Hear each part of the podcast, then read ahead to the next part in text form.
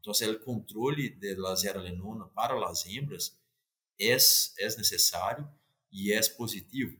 Eu mencionei, não sei, é, antes, nós hicimos um cálculo muito sencillo, é, Augusto Reck, Joe Augusto técnico latam de DSM, trabalhou 20 anos na produção de cerdos, e nós ponemos na ponta do lápis aí, é, crise é, de micotoxina de zearalenona, é, aí, ele rimo duas semanas em todo o ano, não? é o prejuízo que poderia generar em termos de é, prolapso, em termos de perda de desempenho, em termos de abortos, é, ou seja, descartes aí, quanto custa levar na hembra até o momento reprodutivo, não? com alimento, com instalação, mano de obra, tudo isso.